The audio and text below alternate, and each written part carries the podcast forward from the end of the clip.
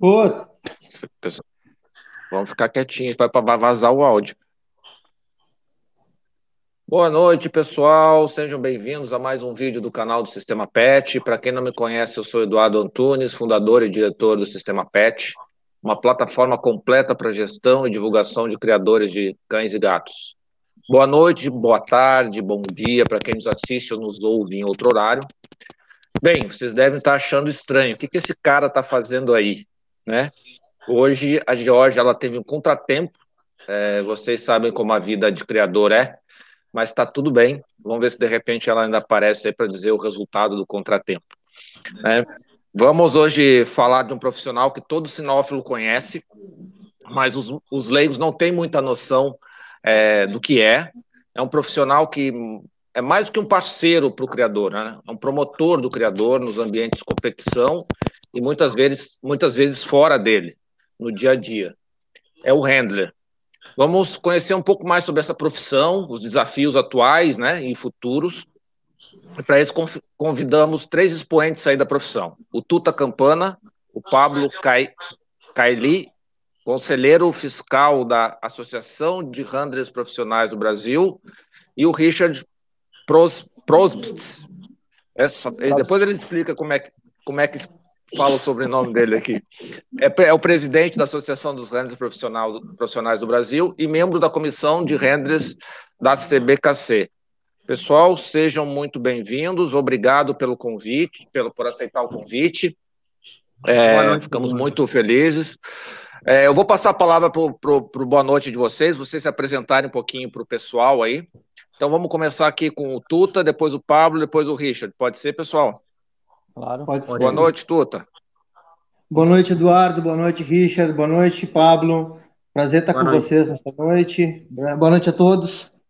Uh, sou handler profissional, porém antes, uh, na sinofilia comecei como criador, expositor, através dos meus pais, e a partir de 2000 comecei apresentando meus próprios cães. Mas sempre tive uma ligação muito direta nas exposições com outros handlers. Então, e sempre me interessei muito por este mundo.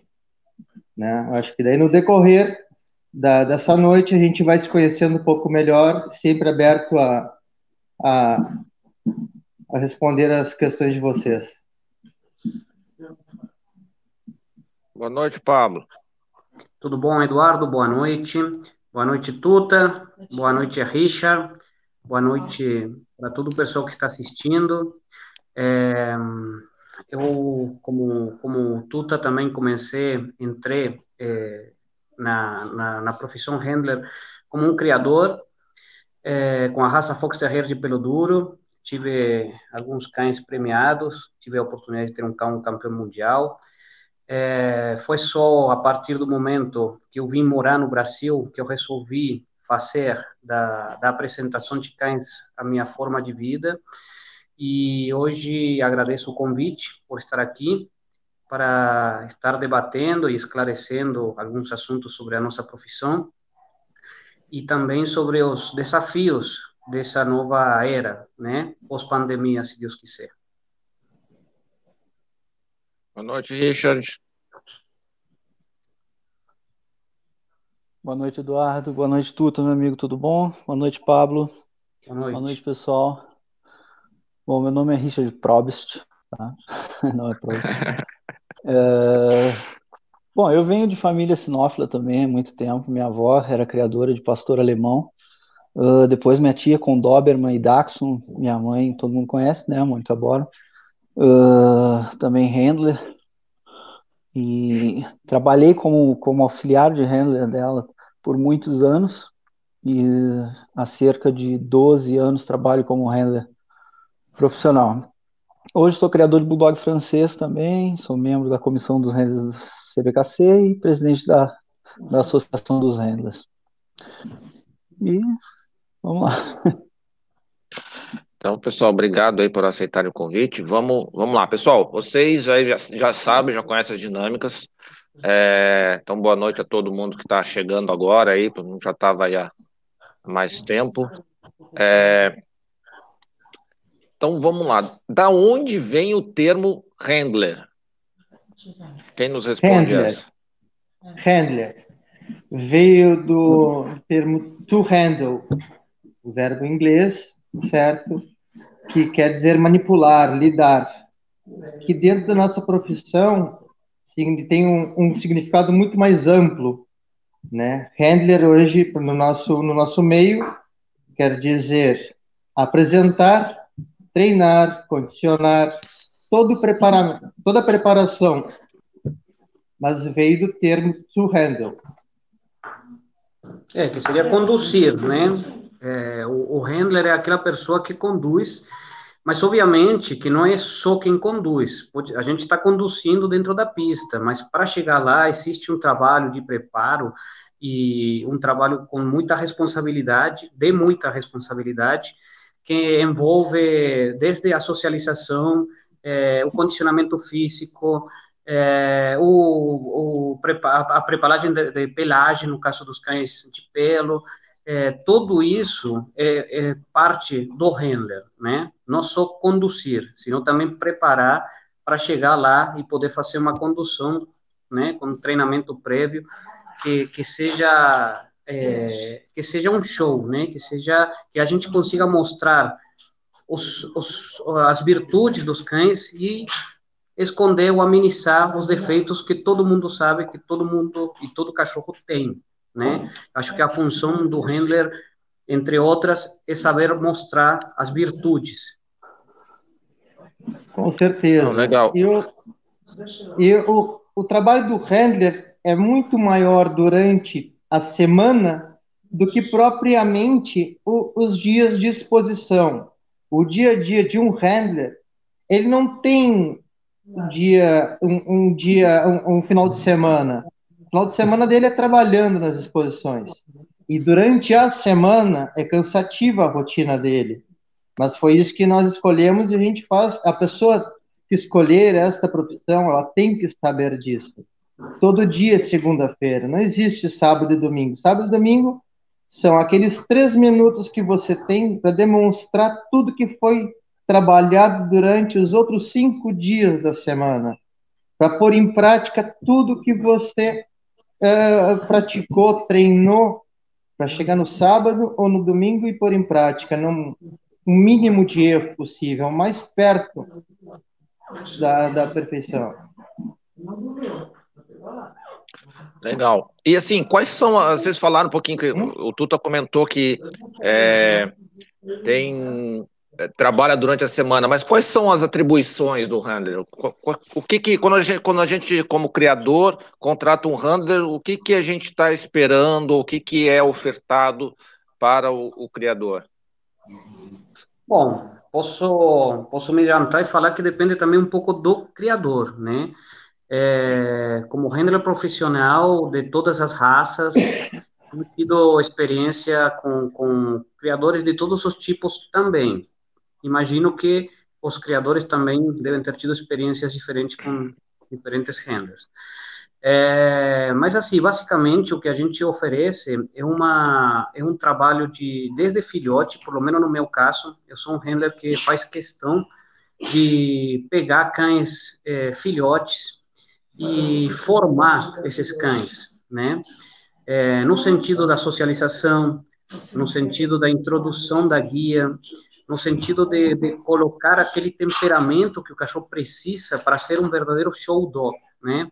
A gente vê muitos nas exposições cães, né? Mas nem sempre vê um cão bem apresentado. Eu acredito que aquele criador que, que contrata um handler espera dele aquela diferença que muitas vezes, por uma questão de tempo, por uma questão de conhecimento, o próprio criador não consegue é, passar isso para o seu cachorro. Como falar, não que, não que os criadores não possam estar trabalhando ou apresentando cães, mas eu acredito que o handler, pelo seu trabalho do dia a dia, tem mais facilidade e mais conhecimento para isso, da apresentação e de treinamento, não estou falando da criação. Alguém quer contribuir? Não, perfeito o que o Pablo falou. Não, é, eu acho, acho que definiu bem, os amigos definiram bem o trabalho do handler, que eu acho que engloba tudo, não só apresentações, como o Pablo falou, o ideal é ter esse preparo desde o início, né, da, de um cão filhote, acho que a melhor janela, assim, de, de começar é dos três a quatro meses, eu acho que é quando o cão absorve melhor esse, esse treinamento, e mas definiu bem, assim, não engloba só também só isso, tem todo um condicionamento físico, trabalho com a pelagem, é como o Tuta falou, é um, é um trabalho cansativo, uh, a gente abre mão de muitas coisas, inclusive muita, muita parte da nossa vida social, entendeu?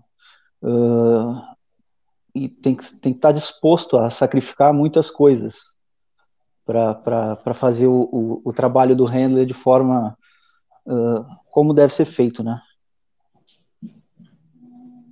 Ah, legal. O pessoal aí tá dando boa noite a todos.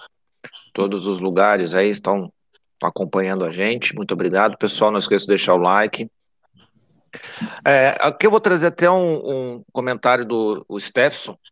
É, o Handler muitas vezes ajuda o criador na escolha do cão para campanha também. Né? Quer dizer, é, esse papel do handler como um, um parceiro do, do criador, né? Quer dizer, às vezes é o criador iniciante, que está chegando ali, às vezes você, porque vocês também têm um papel muito importante na em trazer novos sinófilos, né? Às vezes a pessoa compra aquele animalzinho, ele está lá na praça, de repente vocês passam lá e, opa, peraí, isso aqui não é, não é, não é, é um cachorro de qualidade. Vocês têm esse olho, né?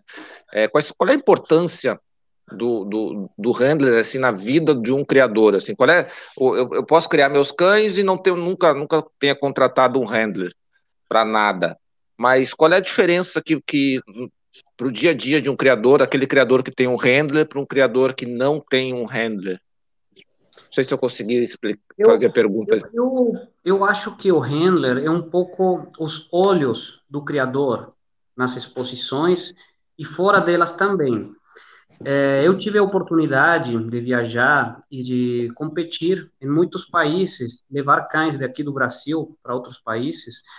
É, e muitas vezes eu vi exemplares que eu pensei, poxa, esse cachorro aí serviria muito para aquele meu cliente.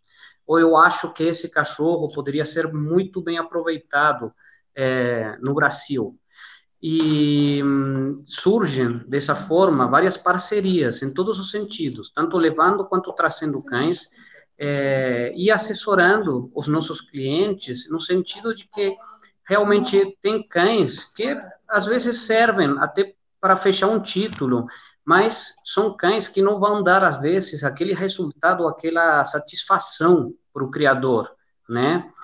É, então, então eu, eu acredito que o render é muito importante nessa função, né, de estar é, passando para o criador, é, a, a, vamos dizer assim, a, a, concorrência que a gente encontrou em outros lugares, é, para que ele possa, né, se interessar e correr atrás, de repente fazer um contato com aquele criador e, e conseguir fazer um intercâmbio genético que seja é, beneficente para a melhora na criação.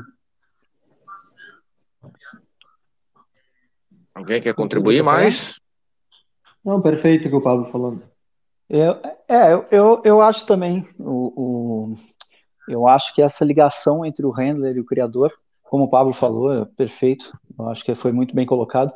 Eu acho que mais importante ainda é quando é um proprietário, né? Porque o criador, ele já, ele, é, é, em si só, ele já está buscando cães, ele já sabe, mais ou menos, né, a parte técnica do cão, a gente vai contribuir também, uh, não só com a técnica, mas também como buscando um cachorro de show, né? Às vezes o criador não tem esse feeling, uh, mas quando você tra quando um handler é, é, fala com o proprietário, isso é muito importante, porque muitos proprietários não, não, não têm essa, uh, esse critério que um criador tem, né?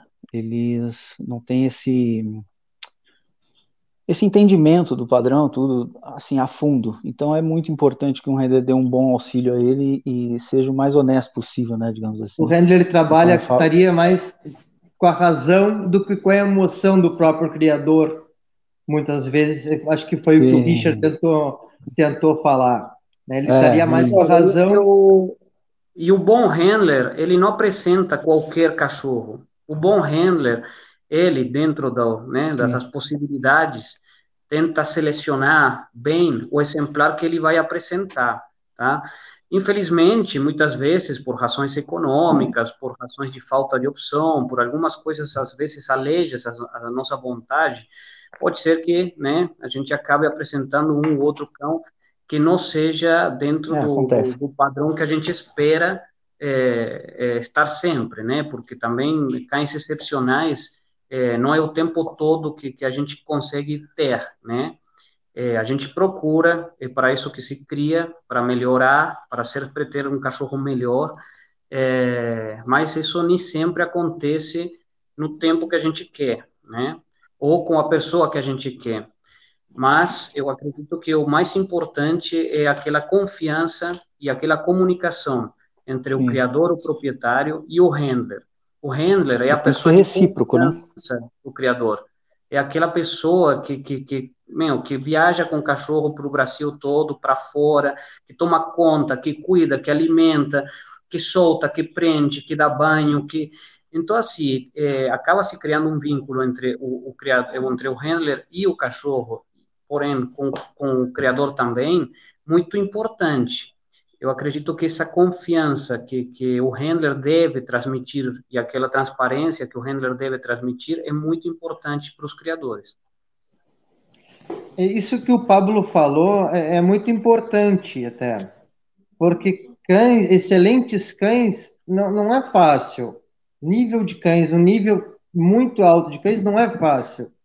E agir com sinceridade ao criador, ao cliente, vai é, é sempre é, benéfico e faz com que o, o, trabalho dure muito tempo. Ou seja, cada cão é bom deixar bem claro a cada a, ao cliente que tem um certo objetivo. E isso vai criando um vínculo de, de, de confiança entre o handler, o criador, o cliente isso cria um vínculo de honestidade, de, de cumplicidade entre os dois. E o handler nada mais quer que esse criador, nada, o handler ele tem que vestir a camisa do, do criador, certo? O criador, o cliente está em casa e nós, cada vez que viajamos, a gente está representando ele nas viagens, nas exposições, certo? Então a gente tem que representar da melhor forma possível. E sempre agindo com honestidade e sinceridade para tu não prometer algo que tu nunca vai conseguir cumprir. Porque isso existe muito. Então, sempre lidando com o objetivo de cada cachorro. É este cachorro né? chegamos até aqui, este cachorro chegamos até mais alto. Isso é muito importante, muito importante. Criar este vínculo com o seu cliente.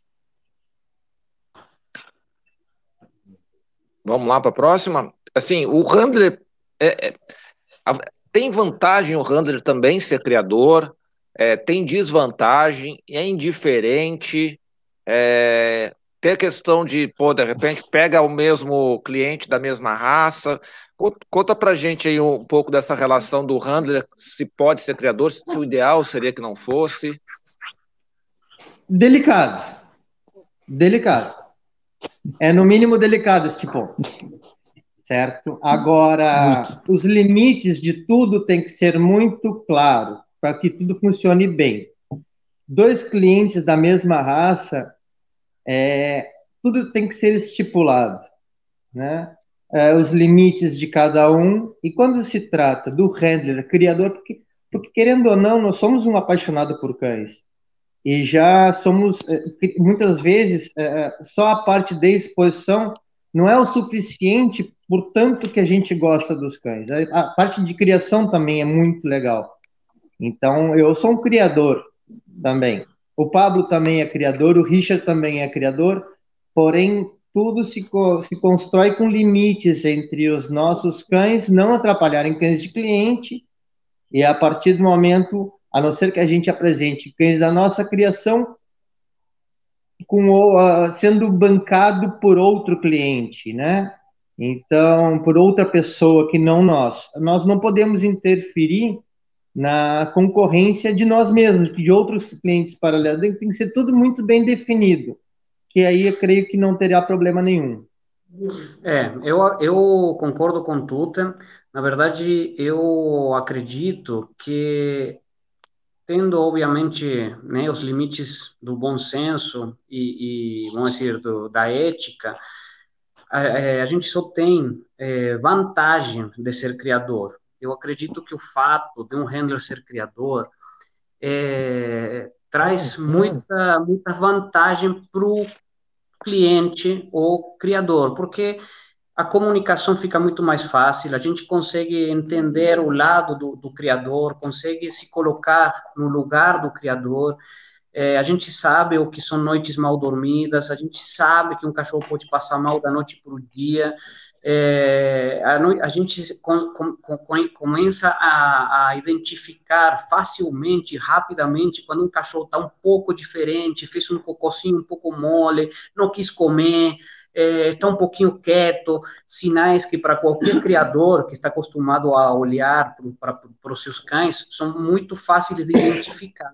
E que muitas vezes, quando você não tem essa experiência ou não lida o dia a dia com essas com situações, você às vezes não, não enxerga de uma forma tão rápida ou tão fácil essas coisas. Então, assim, eu acredito que é, desde que se tenha bom senso, desde que se tenha ética e desde que a gente sempre coloque os interesses dos nossos clientes na frente dos nossos próprios interesses, é, não tem problema nenhum ser criador. Eu acredito que, que é uma vantagem até.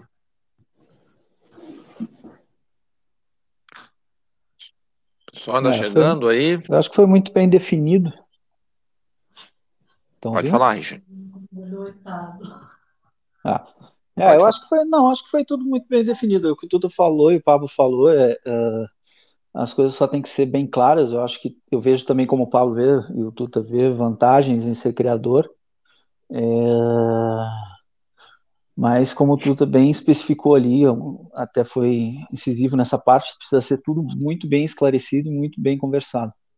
É, e não, sem, uma hora ou outra vai ter algum probleminha aqui, outra ali, mas nada, se for bem transparente, bem, bem ético, como o Pablo falou, eu acho que corre tudo bem. E, e, e a vantagem que tem um handler ser criador também e, e entender um pouco o lado dos, do, dos criadores que estão contratando a gente é muito importante também. Ah, legal. Assim, tem algum momento em que, que é mais indicado contratar um handler, ou tem momentos assim que, não, nesse momento aí é melhor você não contratar ainda, é, tem, tem esse lado ou não? É, chegou na sinofilia, é bom ter um handler, ele vai te ajudar, ou não, nesse, nesse momento assim, talvez você pensa em, em, em, algo primeiro antes da contratação de um, de um profissional para ajudar? Uh, chegou na sinofilia, eu acho que sim. Eu, é, é, é, o que eu digo. Um cliente me liga, eu quero comprar um, um cachorro. Eu falei, pensa direito. Ele dura 12 anos.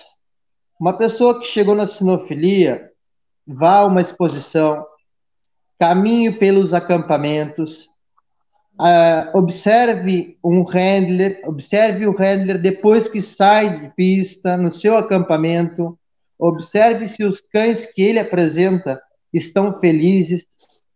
Isso é primordial. Não adianta o, o handler pegar o cão na beira de pista, o cachorro não abanar o rabo, não conhecer o handler, certo? Então é muito importante tu ver os cães se, se comportam felizes com esta pessoa. É, é, o que eu digo. Calma, não contrate primeiro um handler. Pesquise, observe, cuide. É né, o seu cão vai estar vivendo com esta pessoa. Então, tome muito cuidado, certo? Como em qualquer profissão, existem maus e bons. Então, é, essa é a minha dica. Não, não saia contratando um render. Observe.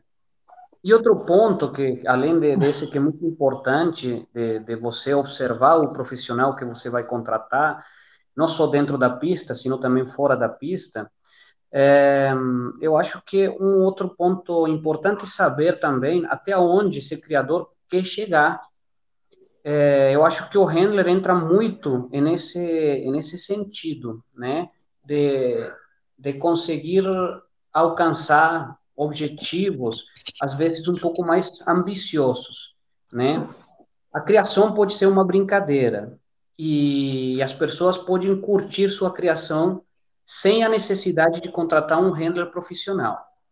Agora, é, seria ingênuo pensar que você vai chegar em uma competição de alto nível é, com, vamos dizer assim, não que você não possa fazer esse trabalho como criador, mas eu acredito que quem se dedicar, ou quem realmente é, se esforçar para ser competitivo em um momento desses, vai saber o tanto que um handler trabalha o dia a dia. Acho que o Pablo nos deixou, espero que caiu, espero que não tenha se machucado. Pablo, é só clicar no link, no link de, de volta aí, tá? Você, você já Bom, volta. Mas enquanto ele não volta, enquanto, enquanto, enquanto o Pablo não vem, eu acho Tuta, que completando deixa o, que ele. Deixa o Richard falar, Tuta. Tuta. Que coisa. toca, Richard, toca, Richard. Ah, vamos lá. Então, aí tudo depende da contratação de um handler, tudo depende também da disponibilidade, acredito, do, do proprietário de se dedicar a isso. Mas eu, eu acho muito, muito legal também que um criador faça apresentação de alguns cães. Claro que não, um cão que, que, que, ele quer que faça ranking, por exemplo, uh, ou que vá mais longe numa competição, ou, ou, ou, vários motivos assim que, que tem que ter um melhor desempenho, eu acho que é importante um, um profissional que vá, vá fazer esse serviço, e como muito, muito, muito bem dito pelo Tuta, uh, eu acho que não tem que sair contratando um profissional assim rapidamente, eu acho que é muito importante ir num evento, conhecer, ir no canil do, do, do, do handler, conversar, ver o, o, o, como os cães comportam, como o Tuta falou, com, com esse handler, porque só de olhar você já consegue ver, né? Os cães não mentem, né? Assim, eles, eles têm as reações que naturais e você já consegue sentir ali essa ligação entre o handler e o cão só de, de, de, observar ele tocando nele, entrando em pista ou no acampamento. Então é muito importante isso. Claro que o, eu acho o handler profissional essencial para aí entra o que o Pablo falou, do, dependendo do objetivo que o, que o criador ou o proprietário querem do cão, entendeu? E mas o, o, o owner handler, né, o handler proprietário também eu acho bacana, eu acho que é um estímulo é gostoso competir, eu acho que é um estímulo para ele ele gostar do, do, do, show também, de ir na exposição. Eu acho que a exposição é um ambiente familiar, então ele ir com a família, ele ir entrar em pista, prestigiar o evento também, eu acho bem bacana. Tuta, a tela é tua, Tuta. Pode completar. Não, eu acho, eu concordo com o Richard, tudo que eu estava querendo dizer é, é, completar, complementar o que o Pablo, que apareceu agora, estava falando, é que eu sou super favorável também aos proprietários apresentarem, né? Dependendo do objetivo de cada cão, de cada indivíduo, né? Sim. Mas é como, vamos fazer uma comparação, entregar uma Fórmula 1 para um piloto de Uber, né? não, não vai bater, não vai chegar, entendeu? Então eu acho que, que é mais ou menos por aí. É, bem colocado. O, o, Alexandre Cruz, não sei se vocês conseguem ver a tela aí, o Alexandre Cruz já tá zoando vocês aí também, ó, competitivos até na live, aí, ó. puxou meu fio aqui, cara. o, aqui o Antônio Luiz ele faz uma pergunta: se o cachorro não é adestrado, não obedece os comandos básicos, mas o criador quer levar o dog para exposição futuramente, vocês topam o desafio ou pedem primeiro para adestrar o dog primeiro? Obrigado pela pergunta, Antônio Luiz. Bom, assim, respondendo ao Antônio Luiz, eu sinceramente, eu nem gosto de cães adestrado, para começar né?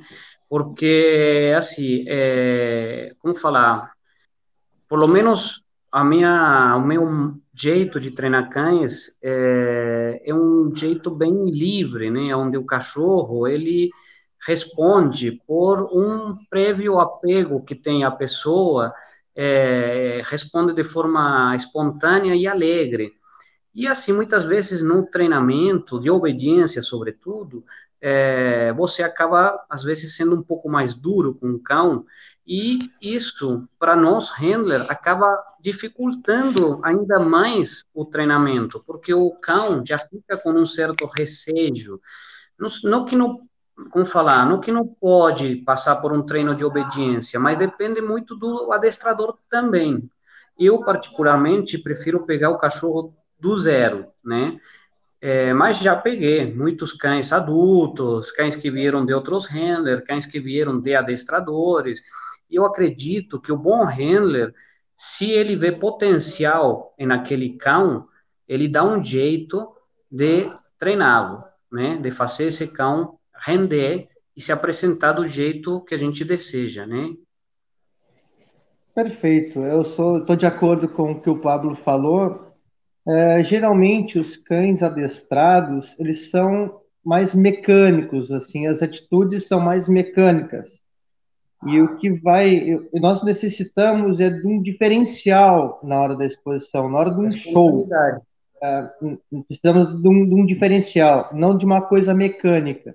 Então, eu também sou favorável a que o cão esteja vivo. Eu prefiro um cão muito difícil do que um cão mais fácil. Eu prefiro um cachorro que, que olhe, que, que, que esteja disputando comigo o cachorro, alegre, sabe, interagindo comigo, que nada mais é a exposição, é tudo estar interagindo com o cão. E num adestramento é muito mecânico. E a gente não, numa exposição de show, a gente não precisa desses de adestramento, a gente precisa de um diferencial. Cana. É, Richard, quer falar alguma coisa? O Richard é, é que eu já percebi que o Richard ele é bem quietinho, ele fica ali e tal, quietinho, não é de falar muito, não, não beleza. quer falar alguma coisa, Richard? Não, não, é normal, é. eu não falo muito mesmo, não. Eu não falo muito mesmo, não. É... Não, mas é, é, é, bem isso mesmo. Não, não, o ideal é que não misture as duas coisas, entendeu? Tem muito adestrador uh, que tem uma noção, sabe como é que funciona. Eles têm um método, assim, digamos, que, que, que, que consegue mesclar as duas coisas, entendeu? Então, aí, quando o cão dele chega para nós, como já aconteceu comigo, uh, não aqui em São Paulo, mas no Rio de Janeiro, é, o cão fluiu super bem, entendeu? Porque o, o, o mais importante do cão em show é, é, é, é a espontaneidade, é, é, ele gostar do que está fazendo. É, o mais bonito dele é, Bom, se apresentar agora, livre. Falando, desculpa aí, Richard, te cortar. Se é a pessoa que, que eu acho que você está se referindo, que é o Bruno, né? É, o Bruno, ele além da experiência de adestrador, ele foi o handler, ele né? Foi handler. Sim. Então, assim, ele sabe perfeitamente esse, esse, esse, lado, né, de que ele tem que condicionar o cachorro de um jeito que seja uma brincadeira e não uma obrigação. Que, ele, que o é, cachorro sim. responda com espontaneidade. Já peguei, já... Então, assim, no caso específico é, do Bruno, eu acho que ele conseguiu juntar realmente a experiência do, do handler com a experiência do adestrador e criou uma metodologia de trabalho que está dando muito certo. Eu tenho visto muito vários certo. muito bom resultado, com um resultado duradouro. E, é, bom, eu acho que, que ele tem técnicas que ele pegou do adestramento e ele trouxe para os cães de exposição que está dando é. certo. É, é os cães fluem muito bem, né? Mas não era dele que eu estava falando, não, era um outro. Era outro? Desculpa. Era outro. Já valeu o merchan pro Bruno. Já era. Super né? profissional. É, é, é. O Bruno, tinha me focos, um... muito bom.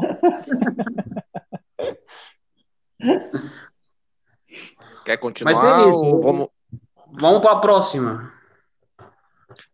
A, a, Jéssica aqui, a Jéssica aqui Lima mandou uma, uma. Não sei se vocês conseguem ver, é quase um textão aqui no, no, no Face aqui, vamos lá. Não enxergo, não. Acredito que o criador também não pode exigir milagre, no sentido que esse criador selecionou tal filhote, beleza, mas ele não socializa, o cão nunca foi para a rua, é, nunca andou numa guia, etc. Não faz nem o básico. E lá com um ano de idade, quer que o cão saia ganhando ranking mesmo na mão de um handler. Falem sobre a importância de o criador se atentar nesses detalhes. acho que vocês já é, meio comentaram um pouco sobre é, isso, né? É, sim, esse ponto é, muito importante, né? O criador, o criador. Calma aí, gente, calma aí, calma aí, calma aí, calma aí, calma aí. Agora, agora, agora o negócio pegou fogo. Vamos deixar o presidente falar um pouquinho, vamos deixar o presidente falar um pouquinho, depois a gente roda de novo. Vamos lá, Richard. Não, mas isso que ela, isso que ela colocou é, é, é, acontece muito, acontece muito mesmo, mais do que deveria. Uh, os criadores não dão muito, alguns, né? Claro que não são todos, tá? Não estou generalizando, mas alguns não dão importância de, de desde filhotinho com, começar com o manejo visando a exposição, entendeu? Porque acho que mesmo que o cachorro, no final das contas, não seja um, um top, sabe, que, que, que vá ser um cão show mesmo para ganhar um ganhador, é importante que ele tenha já esse manejo, essa, essa, essa coisa disso voltado para o show, entendeu? Acho que, que socializar ele também é muito importante começar desde bebezinho mesmo. Um cachorro com, com depois dos 45 dias, 30 dias, 45 dias, dentro de casa mesmo você já tem um, um manejo diferente que você consegue fazer e socializar ele e já fazer ele se acostumar com alguns toques, por exemplo, altura de mesa, uh, o, o, o, o fato dele não sentar, o fato dele dele aceitar toques sem, sem movimentos muito bruscos dele, né, querendo sair. Eu acho que é que é muito importante isso por parte dos criadores também. Vamos lá, vamos lá. Quem agora? Tuta ou Pablo? Vai, Tutas. Vai, Tuta. É, eu acho que a, a, essa parte da sociabilização, da socialização dos cães, dos cães, dos filhotes, por parte dos criadores, fundamental. Manejo né? O criador que visa exposição, ele também tem que se capacitar para ter ninhadas, ter filhotes já, ir preparando esses filhotes para show e colocando na mesa e preparando eles já. já. Já adianta bastante este caminho até chegar aos três, quatro meses para o render. É muito mais fácil receber um, um filhote com um excelente manejo facilita muito, né? Deu, Paulo. Toca a ficha aí, cara. Bom, é, eu concordo em gênero e número com os comentários aqui dos meus amigos. E aqui o que eu coloco é um, é um ponto que acho bastante importante. Muitas vezes é, eu escuto de algum criador, de algum proprietário, ah, mas eu não vou investir agora porque ele ainda é filhote. E eu digo, né, que a fase mais importante para um cão ser bem trabalhado é a de filhote. Acredito que faltam incentivos e ou desonerações no sentido de, de, de um custo menor para esses exemplares a partir dos quatro meses, eu, por exemplo, eu pego cães a partir dos quatro meses, que geralmente quando o cachorro já está imunizado totalmente, por se tratar de um centro de treinamento, ter muito, muita rotatividade de cães, é, eu não gosto de correr risco, embora eu, eu sei, eu acredito que você pode começar a estimular é, o filhote a partir dos 30 dias de vida, entendeu? Mas Sim. prefiro não correr esse risco, né? Agora, eu é, acho muito importante é, os criadores, através da comissão de criadores, em conjunto com a comissão dos handlers e até com a, em conjunto com a associação, conseguir que esses exemplares filhotes tenham um custo relativamente baixo. Para quê? É, para poder estimular as pessoas realmente a, investi a investir, nem que seja pouco, mas investir na hora certa em, nos filhotes, né? Eu, por exemplo, trabalho, bom, né, com filhotes, muitas vezes eu acabo nem cobrando as apresentações de filhote, é, com, com, uma, com, uma, com a intenção de, de incentivar a pessoa a levar esse cão para a exposição, né? Antigamente existia, né, aquele bônus, né, aquele vale que, que a Federação Paulista dava na hora que você registrava um filhote, que você podia utilizar esse vale para, é, vamos dizer assim, colocar um cachorro sem pagar a inscrição. Eu achava isso muito válido, é, tanto para o criador que, que, que, que, né, que tinha esse retorno, quanto para os handlers, né, que a gente podia se dar o luxo de levar um filhote sem precisar gastar com uma inscrição. Perfeito. Olha aí, já ficou, já ficou uma, uma sugestão aí para retomada de algo que deu certo no passado, né? Sim. É, é, é um aqui... estímulo importante. Né? É, a nossa sinofilia é carente, é, ela é pequena. E o que o Pablo falou é uma forma enorme de incentivar ah, os criadores a levarem os filhotes e aqueles proprietários iniciarem na sinofilia levando os filhotes, entrarem na sinofilia através desses filhotes, né? E fazer com que a nossa sinofilia cresça, né? Achei é, é excelente essa ideia e deveria voltar esse incentivo.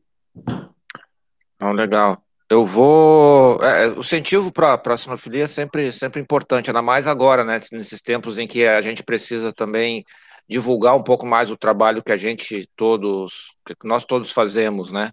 É, que, que a gente preza, preza pelo bem-estar dos animais, faz uma evolução sempre baseada em saúde, né?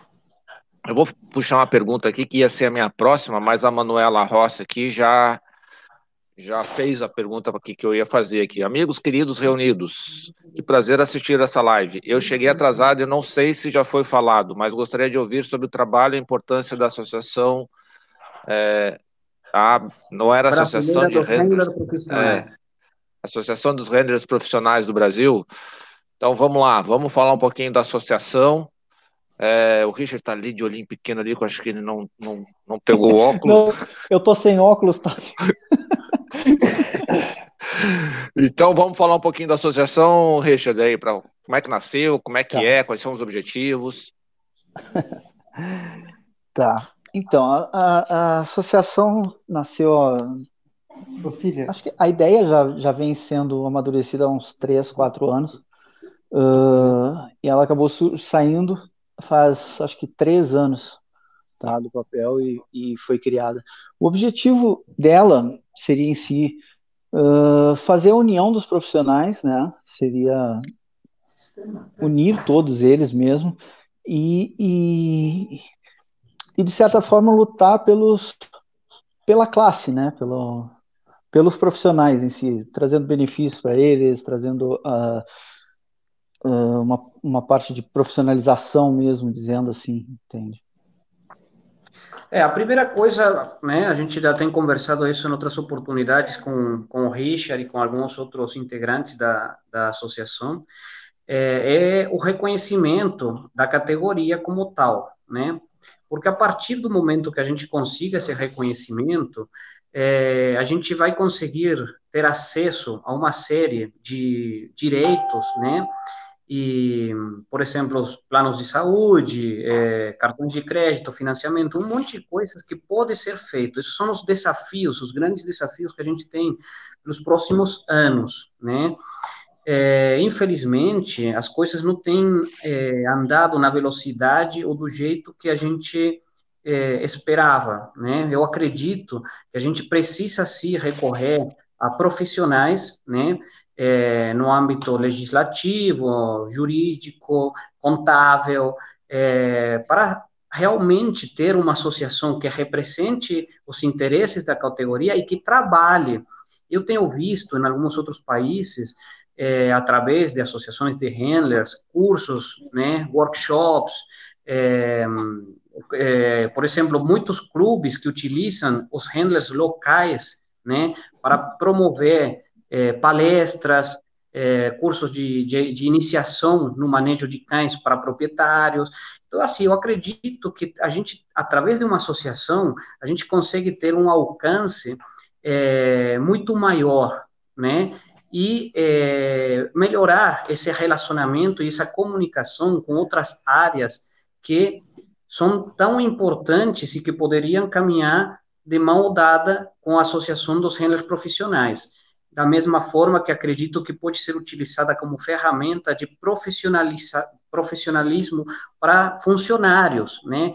Eu vejo muitos criadores com problemas de funcionário nos canis, com problemas de manejo, com mau manejo, isso acaba prejudicando o criador acaba prejudicando o nosso trabalho, é, é, aumentando os custos, né?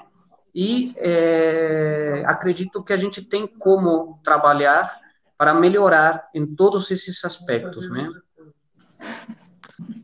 Legal. Vocês já conseguiram alguns avanços aí, como é, ou, ou, avanços até o momento, porque faz pouco tempo, né? A gente sempre quer que as coisas corram mais rápido, às vezes, do que o é. tempo delas, né? Mas vocês já conseguiram alguns avanços aí? Como é que tá? Como é que foram esses, esses primeiros três anos aí? Como é que está o número de associados? Como é que está essa, essa evolução? Devagar quase parando, né, Richard? É, sim, sim. Não, a, de, a adesão dos profissionais assim, tem sido, tem sido assim, não, não, tem, não alcançou as expectativas que a gente pretendia, entendeu? Mas não, isso não deixa da gente estar com, com bons projetos. Uh, a associação passou um tempo, assim, digamos, estagnada, um tempinho, deu uma retomada agora, tá? A gente está com, com, com alguns projetos, como o Pablo falou aí, de workshops, Uh, vamos tentar fazer contato com os Kenes, tentar fazer essa, essa ligação entre os profissionais e, e os Kenes, buscar pa, dar palestras, cursos, uh, fazer, fazer até mesmo só uma assessoria aos, aos novos proprietários ou, ou, aos criadores, entendeu? Buscar mostrar esse lado profissional e, e diversificar mais, né? Então, são vários projetos. E também é muito carente na, na linha de produtos profissionais, né? Então, a, gente, a associação também vai tentar buscar isso, criar uma linha de produtos para os profissionais aqui no Brasil, porque a gente só tem que buscar fora, não tem aqui. A gente é carente com isso. Então, são, é um monte de coisa que ainda está no papel, mas que a gente pretende é, o, o mercado pet funcionar. é um mercado muito grande, né? Que no Brasil é um dos que mais cresce no mundo a gente tem consciência disso, é, e eu acredito que a gente ainda é muito pequeno é, em relação ao que a gente poderia chegar a ser. É, temos tudo, é que é o mais importante, o conhecimento, né?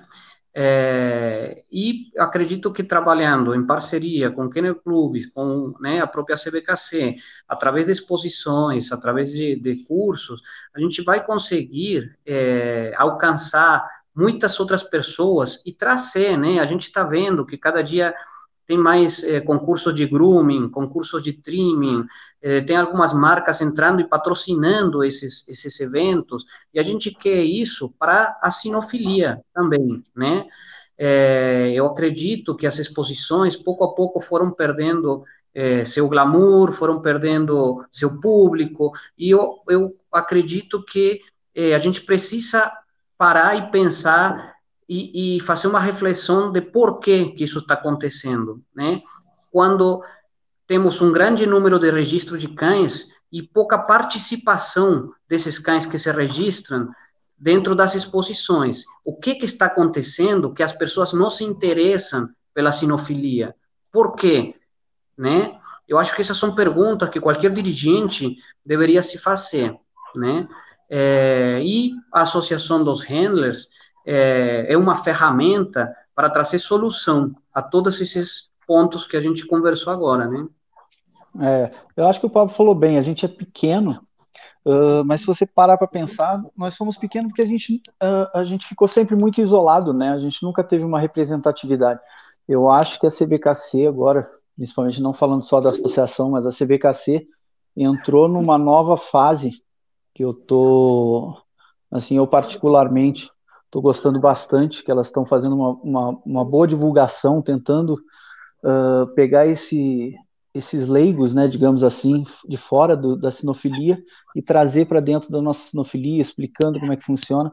E eu acho que a associação vai ter um papel muito importante nisso também, mostrando essa, ajudando, caminhando junto com a CBKC e mostrando para, tentando angariar esse novo público e trazendo novos sinófilos né, para o nosso meio.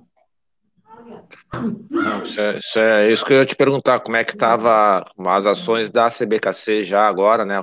Que ela criou aí a sua, eles... como é que é, a comissão, né? Mas acho que faz pouco tempo é. também, né?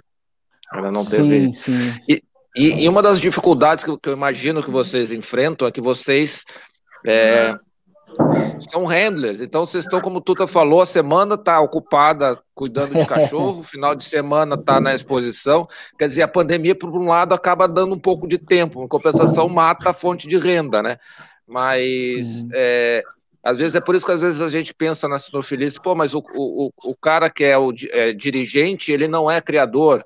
Mas, poxa, agora que bom, porque ele tem tempo, às vezes, que às vezes o criador não tem né? E às vezes vocês são handlers, então porque vocês estão sentindo a dor ali da, da do, do, dia a dia, né? uhum. né? Mas por outro Sim. lado, falta o tempo, porque vocês estão trabalhando, né? Então é, é essa é uma dificuldade que às vezes a CBKC de repente pode ajudar vocês aí bastante, até os clubes também, né? Na verdade, é assim, é, é, o tempo, o tempo, o tempo para o profissional é, é, é, é bem limitado, né? principalmente em handler que é criador, é 24 horas, porque tu não pode deixar os cães na mão de seus colaboradores, assim, né? Pessoa que trabalha no canil contigo. Tu tem que estar tá em cima o tempo todo e, e o cão tá, não para, né? tá vivo, não, e, fica e 24 vezes, horas, não. Mesmo tendo tá aquele colaborador, mesmo tendo aquele colaborador, né, Richard, ele tem um horário, né? Sim, lógico. Avisar, o que não tem horário é a gente. O colaborador vai lá, é, chega às 8 da manhã, trabalha até sim. às 5 da tarde e vai embora. Agora, Sim. das 5 da tarde até as 8 da manhã, a gente continua é, lá. É. Né? Muita coisa pode acontecer. É, mas a CBKC né? tem, tem todo um preparo. muito pela, eu acredito, pela, pela nossa categoria, tem aquele, aquela ajuda né, que, que ela está repassando diretamente aos handlers. É, também se criou aquele grupo Criadores do Bem, que, que tem procurado a, ajudar a gente, né? Mas, obviamente, que o que a gente quer é voltar a trabalhar o mais rápido possível, né?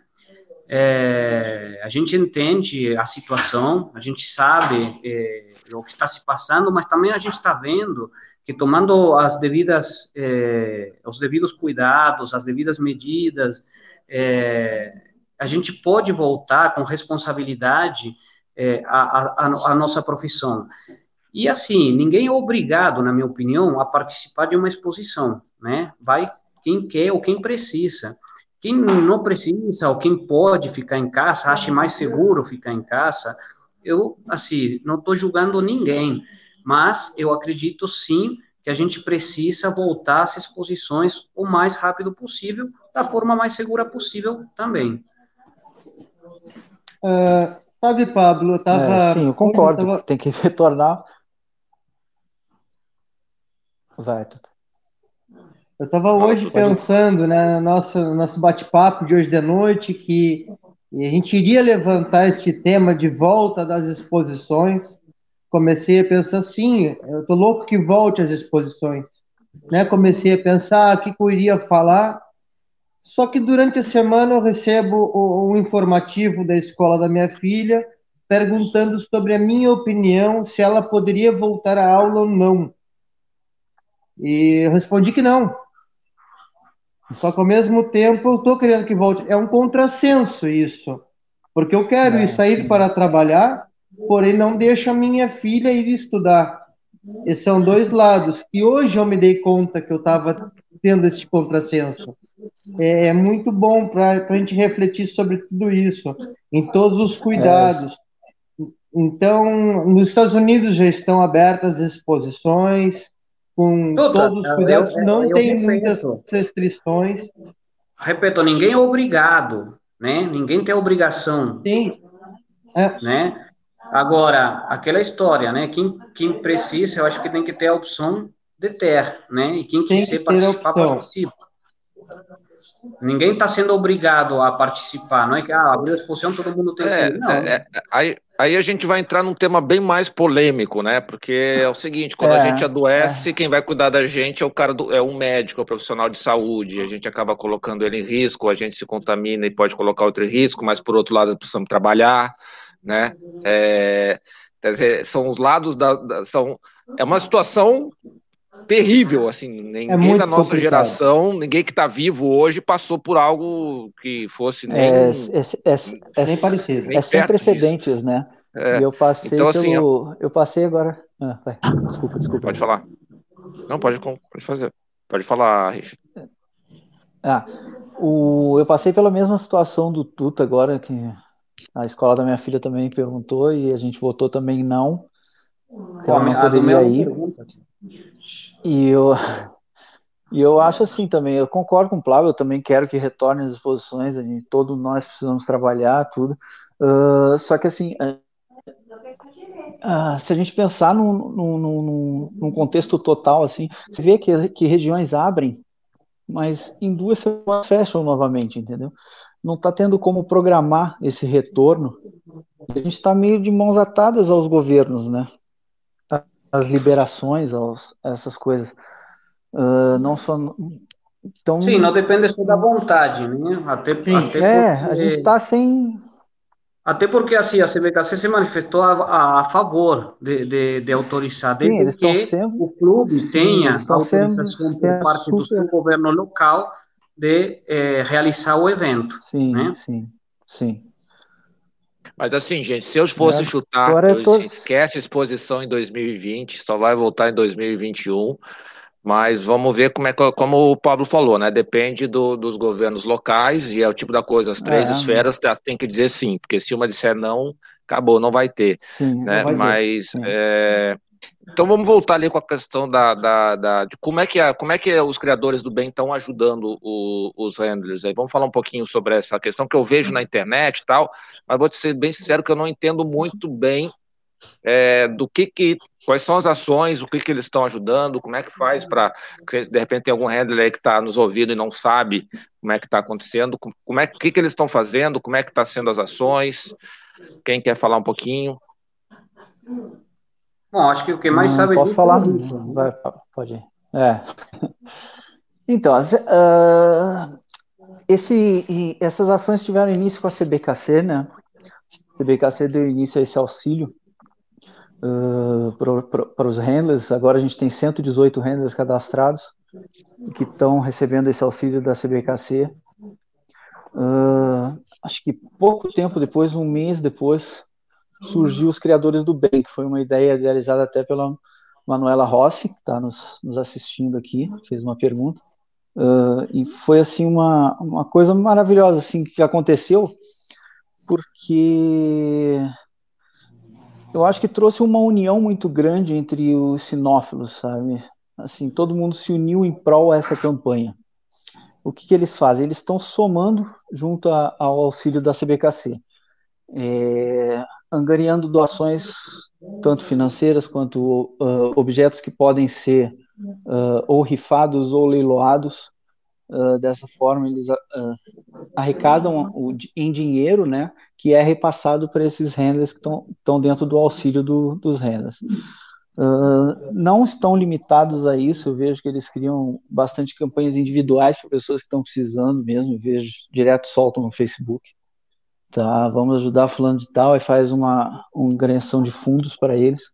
Então, assim, está sendo uma coisa muito legal, não só pela ajuda, mas por, por a gente ver que está todo mundo unido uh, e buscando ajudar o próximo, sabe? Eu acho que tudo isso foi muito bacana. É, para variar, para variar, polemizou um pouquinho a questão da volta das exposições, né? Mas, pessoal, ah, vamos ter que aguardar, não vai ter, Mas isso não, não vai ter jeito. É, não... É, não, não vai ter jeito. É, eu vou, eu, eu vou passar aqui alguns comentários, senão o pessoal vai me bater aqui, então vamos, vamos ouvir alguns comentários aqui, a gente, a gente vai comentando é, as perguntas do pessoal aqui, ó. Bom. Aqui tem uma sugestão também do Fábio Teixeira, é, com relação àquela sugestão, do, aquele comentário do Pablo lá sobre é, o voucher, né, do filhote. Ele botou, deveriam premiar os rãs que levarem mais cães para as exposições também. Antigamente tinha incentivo. Aqui eu posso dar um pouquinho do meu, do meu histórico. Eu fui diretor do, do, do Kennel de Florianópolis. E quando o handler vinha com muito cachorro, para a gente era um inferno botar os horários, porque a gente tentava não bater. Não sei se o Tuta era da, dessa época. A gente tentava não bater os horários para tentar não dar conflito, porque o conflito com, com o horário do handler era a pior coisa que podia acontecer. Então a gente entrava em contato com eles um dia antes e dizia, ó, oh, Tuta, vai bater aqui raça tal com raça tal, te vira aí, tá bom? Então tentava fazer isso antes. Então, o, o handler que trazia muito cachorro era bom, mas dava um trabalho. Não, mas nessa eu, época eu não existia o Pedro, então, né, que faz milagres.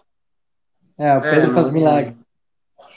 Eu, eu, concordo com o Fábio, eu acho que qualquer tipo de, de incentivo é, é bem-vindo, né? E eu acredito que esse tempo que a gente está tendo, né, para pensar, para refletir, para ficar em casa, é, deveria ser utilizado nesse sentido eu acredito que tem muitas, muitas coisas que poderiam ser colocadas em práticas. Eu já tive algumas conversas, né, inclusive né, com alguns dos diretores da Associação de Handlers, e eu, eu vou comentar esses assuntos aqui porque eu quero que eles ganhem força, eu quero que a gente tenha o apoio dos criadores, tá?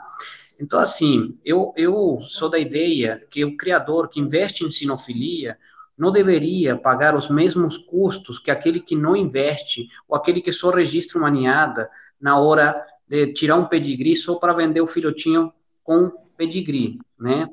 É, eu sou a favor de descontos proporcionais aos títulos dos cães. Por exemplo, né? Quanto mais cão, mais título o cão tem, menor o custo do registro da ninhada desse cão, né? É, é uma forma de reconhecer e de recompensar o trabalho daquele criador, né?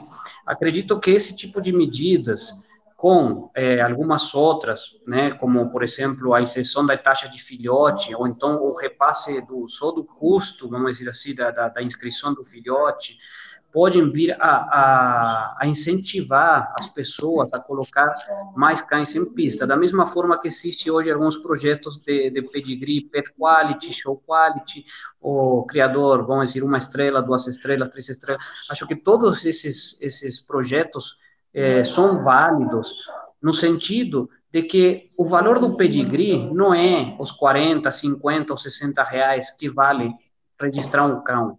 O valor do pedigree está na, na, na, na árvore genealógica desse cão. O que vale é o pai, a mãe, o avô, o bisavô, né? E, e, eu acho que isso perdeu um pouco o valor. Eu, eu sinto que hoje o pedigree está mais parecido com um RG com um CPF do que com um pedigree, né? É, e a luta não tem que ser pelo preço, e sim pela qualidade, por lo menos na minha opinião. É, eu tenho aqui mais um, um, comentário do Pedro Lang, aqui, ó, uma pergunta dele. É, o que pensam os amigos em buscar o reconhecimento da categoria profissional dos handlers junto ao Ministério do Trabalho? É um dos objetivos. Eu, é, com certeza. Na verdade, como eu falei, é um isso, isso, é uma das prioridades. É uma, é uma longa caminhada, né? Mas. Só, só um pouquinho. É.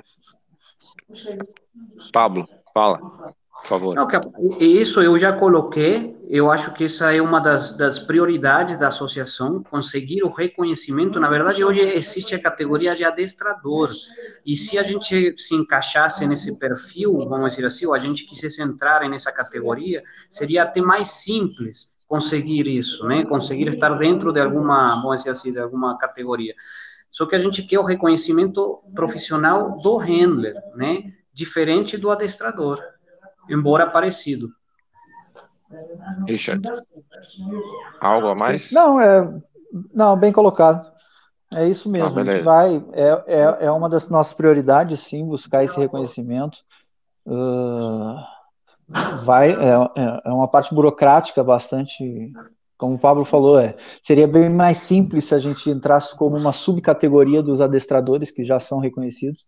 Uh, mas como a gente busca o reconhecimento da nossa, dos handlers profissionais mesmo, vai levar um, um, um, certo tempo, mas a gente vai correr atrás, se Deus quiser dar certo. Até porque envolve política, né? A gente precisa Sim. da apresentação de uma lei para criar a categoria. PE, é, Sim. Entendeu? E para isso precisa um envolvimento de, de políticos, PL feita por um de vereadores ou deputados.